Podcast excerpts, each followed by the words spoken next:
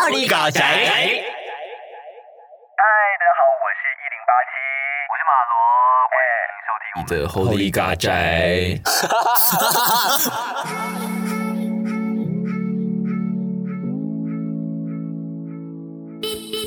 仔。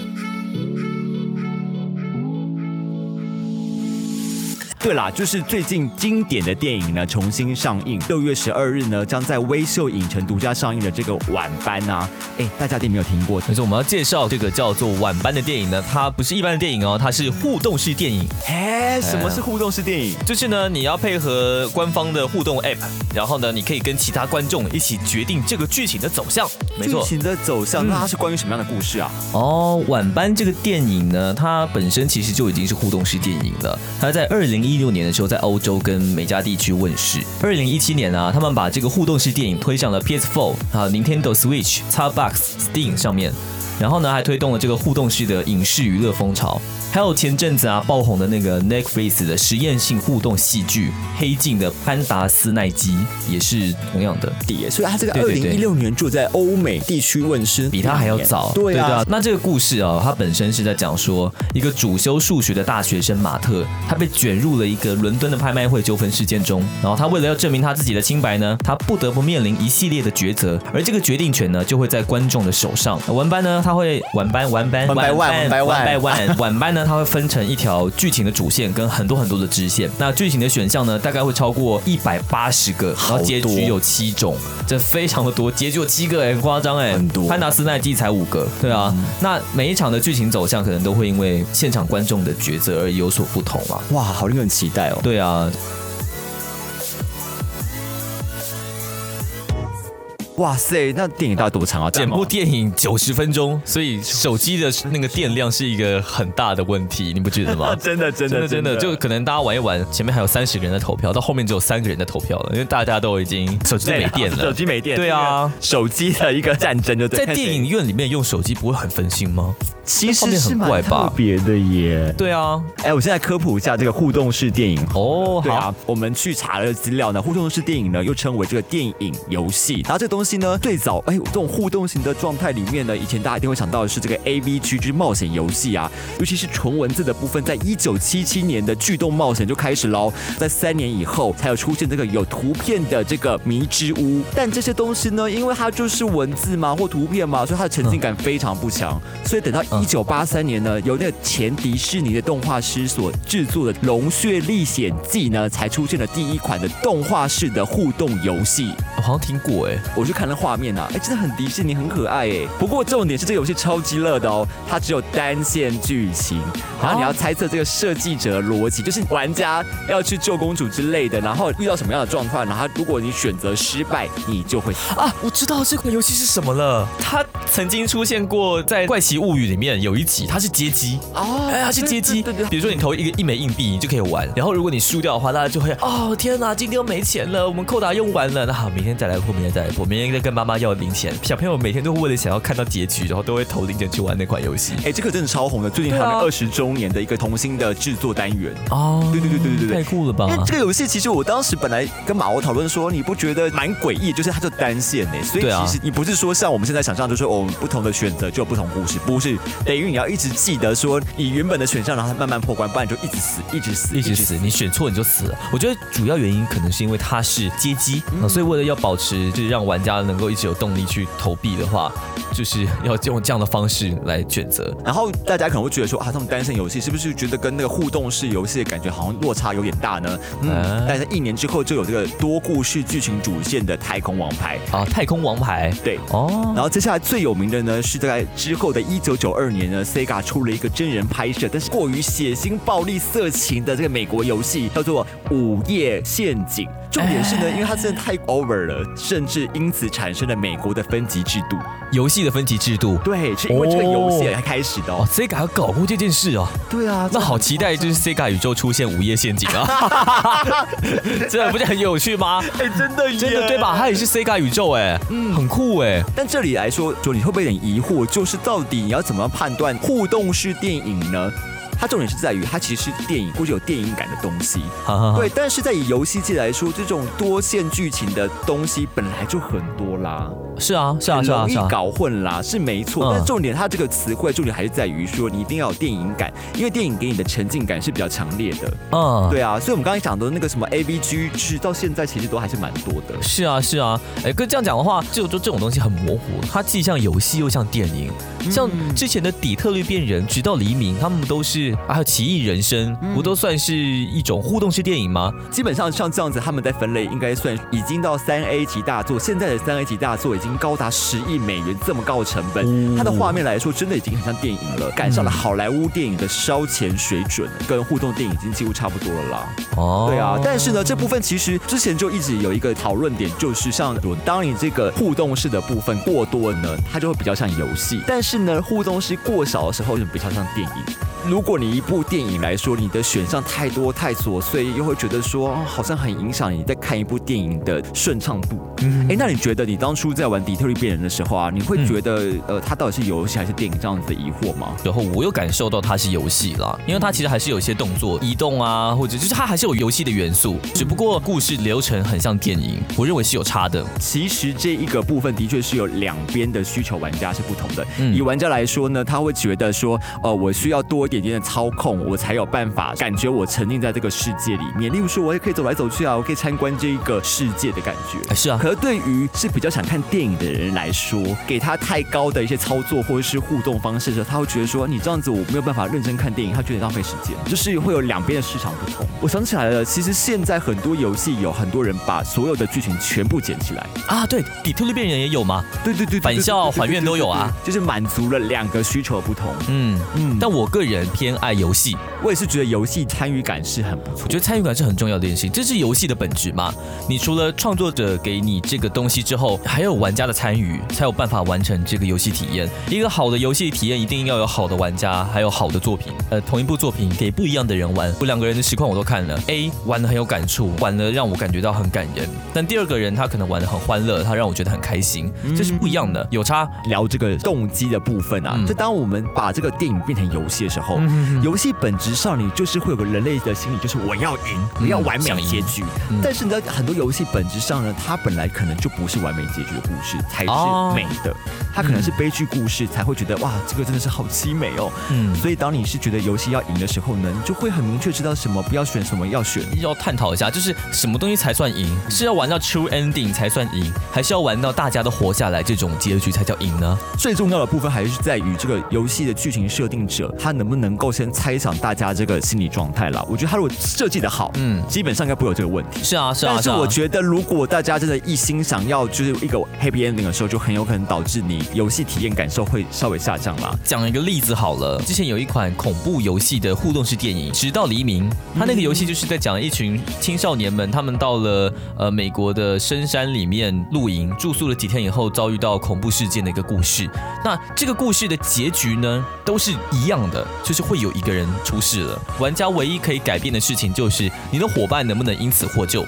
嗯嗯，这种游戏好像就不会造成就玩家玩一玩走心的问题吧？的确，有时候如果可以选项太多走心的话，可能会影响到你的体验了。真的哎、，但是设定来说，我也觉得很奇妙啊。如果他的这个游戏设定，他这个选项很明显，这样子就不会出事的话，意想到的剧情就觉得很无聊。我觉得肯定没有那种剧情。真的哦、如果那个选项呢，他又如果又为了说哦，我要让你意想不到，嗯它很有可能会设定成就是不管选怎么样，我都会死。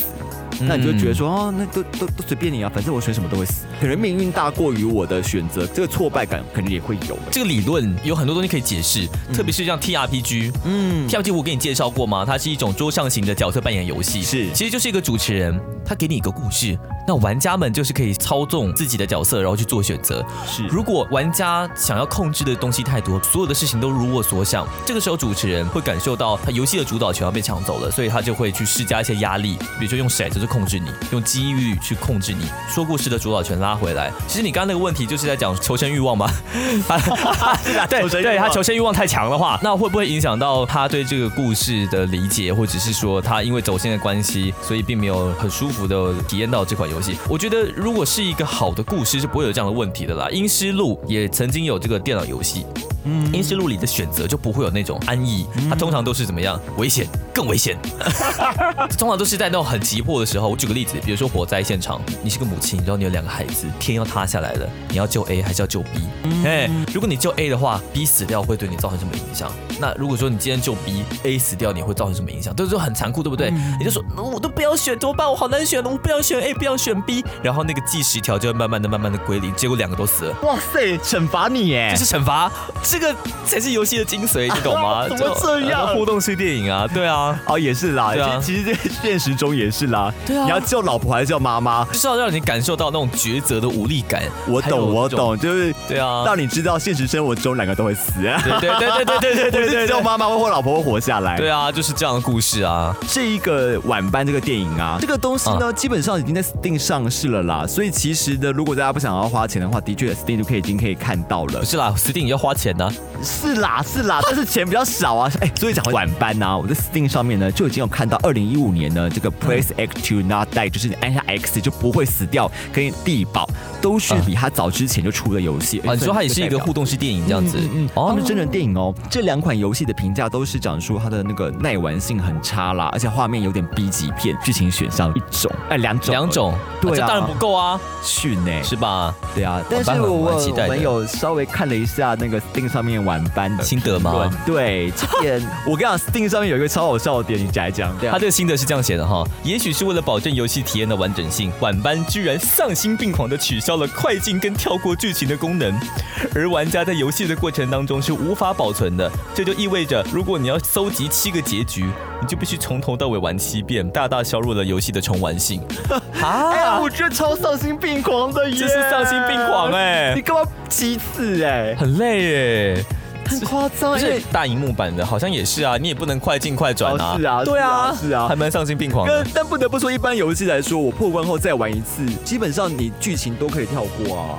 不然就是。可以选章节，哎，对不对？比如说我选到对剧情中间，然后从中间开始选择，嗯，这样也比较轻松。像像那个《王国之心》，你破关以后，你在开船什么时候，你就会加速开啊。啊，他们还有一个评价是说，这部片呢，呃，比较平铺直叙啦，就即使是高潮的部分，也很难感受到那种像大电影的氛围，像是飞车追逐啊、大爆炸、啊、或动作戏之类的。嗯我觉得可能还是有一点点的衔接难度啦。但我很想跟朋友一起去参与互动式电影体验呢。其实你知道，我看完整个以后，这种互动式电影本质上，它其实原本应该是设计给个人比较优势吧。因为你可以自己去做选择，你不用被人家干扰。对啊，你在电影院里面，你就不想跟这个女的亲下去，可是所有人都选择亲下去，你不觉得很啊妈？你怎么大家都亲她？万一你哦每个选项你都是选择都不是你要的那个，你不会很生气吗？会，我觉得电影院应该会闹哄哄的诶，可能呃自己选 A，大家都觉得是 A，可是就是因为有几个老鼠屎，然后就结局变 B，然后大家就很生气，就说你干嘛你选 B，选 B 给我站起来！我觉得如果是我的话，就说都不是我选的，我想说好啊，都给你们看就好啦，我走嘛，我出去嘛，我出去嘛，怎么样给你们。不然不然嘛，我们验票嘛，我们验票嘛，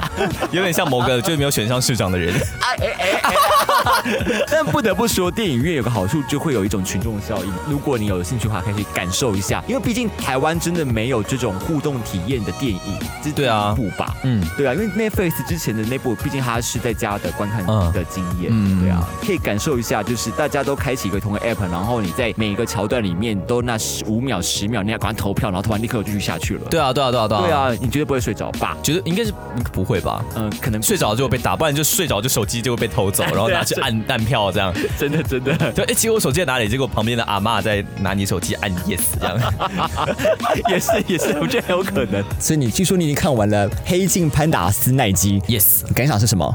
我觉得如果你们有买网飞哈，一定要去看一下这部，你应该是要去看一下，不然会觉得很亏。互动式电影啊，《潘达斯奈基》它本身就是在讲一个有点精神病的少年，他为了要做一款游戏，然后做到走火入魔，很具有娱乐性。好，你可以很开心的看，你也可以很紧张的沉浸在这个剧情里面。玩完之后，真的完全忘不掉那个剧情。意思是说，你的选择可以走轻松路线，就有个轻松的结局；啊你可以走一个严肃的选项，然后就走一个比较啊严肃的结局。所以你可以可控完全可控，完全可控。不过意想不到说啊，我明明就选那个感觉好像是比较轻松，就来一个很紧张，然后或者是会会会，就就是是它有一些很奇怪的点，呃，因为我我怕剧透啦，哦哦哦。啊，本身就是你在玩的时候，你会很清楚的感觉到里面的角色是活的，嗯，你在一个有限的选择当中做出了好像很自由的选择，在你做这件事情的途中呢，你就已经陷入了潘达斯那一集。哎，这跟我们下一集要聊到的这个 VTuber 一样，就是我会发现说呢，跟你有互动的这个东西，本质上你还是会比呃传统直线式的方式会有更多代入感吧？对对对对啊，对。对啊，你会更了解这个故事的底层和外层的面貌，对啊。聊了这么多呢，这部电影将在六月十二号在微秀影城独家上映啊！下载这个官方的 App 就可以跟其他观众决定故事走向。你会有兴趣看这部电影吗？好，那大家就是如果有有兴趣听我们之后的讲解，或者是想去看的人都可以在那个底下留言告诉我们哦。耶，耶好，刚刚讲到这个晚班电影呢，经典电影重回大荧幕这种热潮呢，因为疫情呢，非常的热络的出现了。啊，因为他们原本的电影上不了，所以就放一些以前的。这个时候留下来的电影往往就没有那么热门，所以它是靠一些你经典的电影让你重回电影院。哦对啊，因为毕竟没有电影可播嘛。也是，对啊，这股热越炒越香啊。真的，这股热潮呢，也烧到了这个动画圈啊。对啊，像这个各家电影代理商呢，都纷纷做出这个投票啊。首先，我们看到这个代理商呢是彩昌国际多媒体，他们是投票是《深之行》跟这个热血爆棚的剧场版《Free 男子游泳部》的大投票二选一啊。结果后来是《深之行》赢了。哎、那个投票选单里面那个哇，很多人觉得男子游泳部应该要赢的。我也蛮喜欢男子游泳部的，但我也很喜欢《深之行》，这两部作品都很好，都是金阿尼的电影嘛，哎，都是金阿尼的作品。哎，科普一下，呃，《先知行》它就是在讲这个听障跟校园霸凌为主题的一个故事。嗯，我看的是漫画版的，剧场版的剧情有没有改我不知道。主角呢，他是一个非常热血的男生，他很爱玩。然后他以前的青梅竹马转学到了他们班上。嗯，听不见的那个女生吗？对对对，听不见的那个女生，就是主角呢，就利用霸凌这个机会，恶作剧这个机会，然后跟班上很多人成为了朋友。对，但后来呢，因为霸凌的关系，他有一天就被反过来霸凌了，然后变成了社会中的边缘人。所以这是一个哦悲惨的故事赎罪哦嗯，然后认识自己，认识别人，尊重他人，然后最后反省，然后成长的一个故事，有着那种校园的青涩感，又会让人家觉得很虐心，是一个非常非常棒的作品。当时看漫画的时候，差点就哭了。这个作品呢，东立出版社虽然很喜欢这个故事，但是担心这个听障的部分呢，有种歧视的感觉，所以还因此跟着聋哑联盟磋商了两年。他这个故事在讲听障跟校园霸凌嘛，这是一个非常严肃的故事，正确的传递乐听者们，为了不要误导可能小朋友啊，但我不得不说，学生时期、小朋友时期，其实真的是最容易霸凌别人跟排挤别人的年代。嗯，那个真的是会造成这个人他未来很深层的对啊影响。就我小时候有被霸凌过啊，哎、哎，不到霸凌啦，是被排挤。对，哎，不得不说，这一个部分真的你会感受到他在你内心中的个性上面有一块被挤压，然后哦慢慢慢慢慢慢才回复，但是你可以感受出来这个回复是还是没有办法回复到完全以前一样。我记得我以前班上有一个骨头比较细，嗯然后也比较瘦弱，是个男生，被人家笑是娘娘腔，甚至还被我们班上的八加九同学拿家政课的食物丢脸。嗯啊，那个时候我腿断掉，所以我就拄着拐杖，后来我就拿拐杖打那个同学。哇，你这很这有啊！你是打打哪个同学？八加九还是？那哎，大家猜猜看喽？没有啦，不能猜，打当然是打霸凌人的那个。哎，那个人还还有在外面混，我居然拿拐杖丢他。所以这个互动电影就是 你要打哪一个？打哪一个呢？A 哪个才活下来 B 哎、我其实真的觉得小朋友真的很奇怪，哎，小朋友只要看到不一样的人，他就会觉得要霸凌，好奇怪哦。我觉得，我觉得是这样子。霸凌这件事情，他不一定真的想霸凌这个人，或想欺负这个人。你想欺负这个人，可能只是想要得到你们班上这个社会上的一种认同。我印象很深刻，那个时候我不是说我帮助那个很瘦弱的同学吗？有一天，爱霸凌的同学们转过来问我说：“你是支持他的哦、你是站在他那一边的哦、你不会觉得你这样很鲁蛇吗？”其实有时候就是，如果你不霸凌，你就会跟班上脱节。其实故事这个《深之行》他讲的故事讲这个部分，因为主角他为了想要在班上得到地位，想要受欢迎，想要用嘲弄的方式去恶作剧那位同学。这样是不是其实也是一种，就是小时候因为你非常在乎你的社交的状态，对啊你对于自我认同来说并没有那么高，希望是全班认同你，所以当大家都要去欺负这个人的时候，你只能跟他们一起欺负。对对对对对，也是为了要保护自己的社会地位吧？对啊，这部作品真的很推荐大家都去看一下。说真的，真的能够让人成长非常多。嗯嗯哼哼。那那你们要帮那个落选的这个 剧场版的剧场版快速哦，快速，因为我们刚才讲很多了。我其实很喜欢 Free 哦。我记得他 OP 是这样子，嗯，前面的地方。好，没事。呃，Free 这部其实是我的辅作启蒙。真的假的？嗯，Free 这部作品男子游泳部，它很明显就是一部为辅为辅的作品。虽然他们感觉很有爱，但是又有点介于友情跟爱情之间那种很微妙的青涩感。这假的，我也是那种只是那种水男孩类型的故事、哎就是我当时水男孩嘛。我觉得为辅就是他们的互动很可爱，但是我看了不会不会排斥。就我一开始我是一个就还蛮直的人，但我看的时候我是嘴角会微微上扬说，啊，他们好可爱，可以在一起吗？对啊，对啊，那时候是我的辅作启蒙作，对。我们来聊这个第二个大战。第一个大战是这个彩超嘛，第二阶段是这个车库娱乐，他们票选的是这个天气之子啊，Hello World，还有资历与青鸟跟吹响吧上低音号。然后现在票选一开始的上映的呢，就是我们的 Hello World 了。我也没看过 Hello World，但是它是去年上映的时候，票房累计超过八百万，哎，蛮多的，很多哎、我怎么没而且这个剧情设定我会有兴趣看呢。在二零二七年的京都为背景，然后高中生直实呢的面前出现了一个来自于未来十年后的自己的少年，希望直实跟他一起改变未来，哦，真的是蛮重要。改变未来改变现在场未。你这样子大家听不懂啦。对不起对不起啊，我只想讲嘛。为了拯救三个月之后呢，开始交往的一个同学一行流离呢，他这个背后目的到底是什么呢？穿越故事哦，很酷哎，这个跟我突然想到，我看过一部动画叫《橘》，叫《橘色奇迹》，他就在讲橘色奇迹，橙色奇迹。宋楚瑜，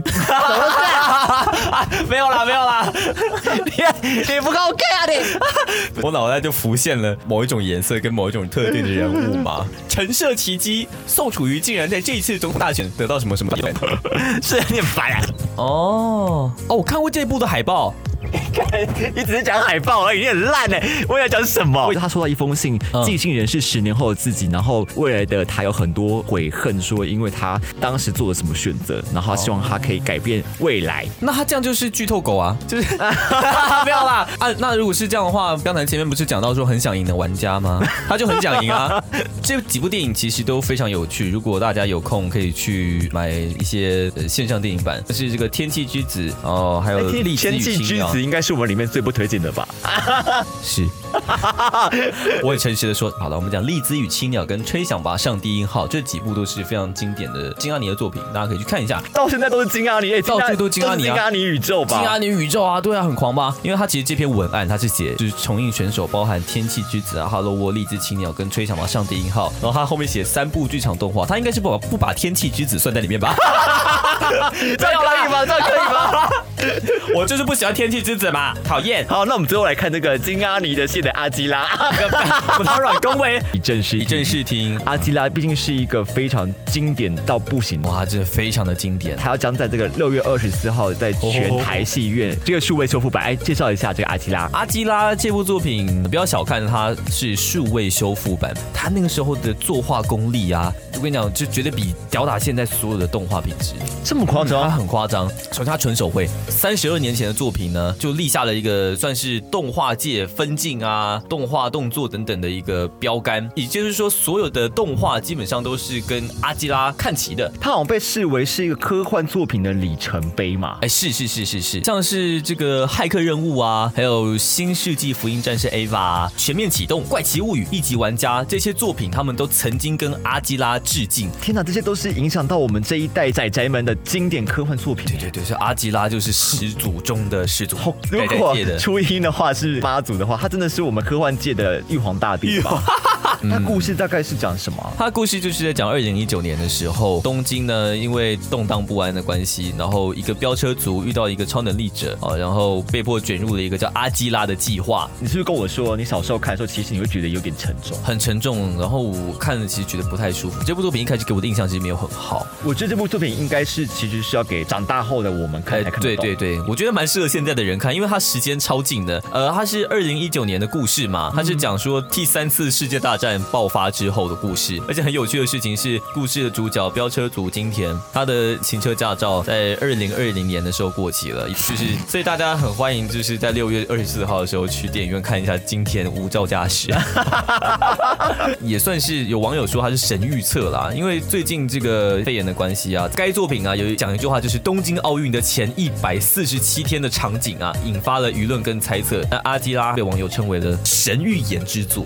哇，这部作品真的是我们从第二集讲到现在，从岸本齐史一直看阿基拉的分镜图，才学会一些东西。对啊然后后面的就是赛博朋克，到现在你现在看电影的时候，你常会看到一些像呃《星际大战》，这毕竟它是一个很经典的科幻电影。对啊，然后很多都会致敬于这个《星际大战》。对对对对，你没有看，你就觉得听到你好像玩梗的时候，你少了些什么。